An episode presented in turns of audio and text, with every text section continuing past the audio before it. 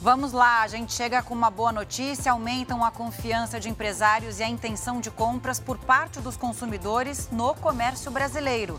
E presidente Lula anuncia a criação de um novo ministério em meio à negociação com o Centrão. Os detalhes agora no JR.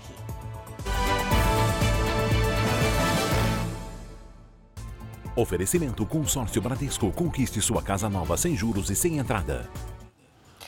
Depois de três meses seguidos em queda, o índice de confiança do empresário do comércio registrou ligeira alta no mês de agosto.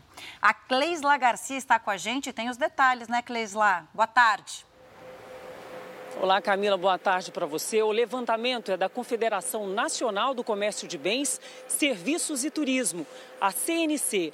A alta foi de 0,3%.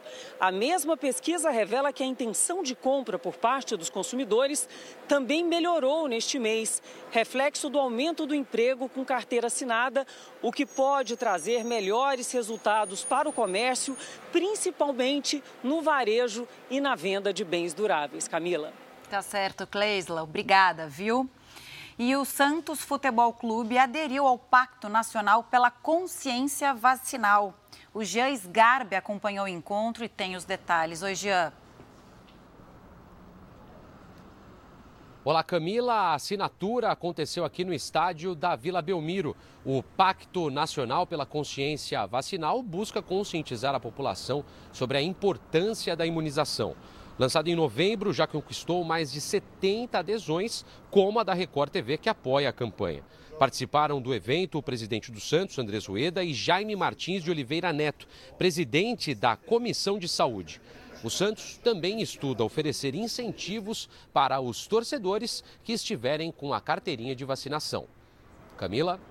Obrigada, Jean. Bom, agora a gente vai a Brasília com a Mara Mendes, onde o presidente Lula disse hoje que vai criar o Ministério da Pequena e Média Empresa.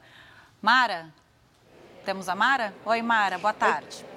Oi, oi. Oi Camila, boa tarde. Este será o 38º Ministério do governo Lula. Segundo o presidente, além das pequenas e médias empresas, a pasta vai cuidar de cooperativas e empreendedores individuais. Lula disse que o governo tende a estimular a criação de postos de trabalho não apenas no regime de carteira assinada. O anúncio do presidente ocorre em meio às negociações do governo federal com o Centrão para acomodar mais partidos políticos na esplanada dos ministérios. Camila. Tá certo, Mara. Obrigada, viu, pelas explicações. Agora a gente fala de mais um lado triste da guerra na Ucrânia. O Unicef, Fundo das Nações Unidas para a Infância, informou que mais de 1.300 escolas na Ucrânia foram totalmente destruídas desde a invasão russa. O órgão estima que apenas uma em cada três crianças em idade escolar esteja frequentando as aulas de maneira totalmente presencial. O déficit escolar também afeta as famílias que deixaram o território ucraniano por causa da guerra. Isso porque muitos refugiados enfrentam barreiras para falar outros idiomas e sistemas de ensino sobrecarregados infelizmente. Chega ao fim essa edição, continue com o Bate e o Cidade Alerta. Boa tarde a todos.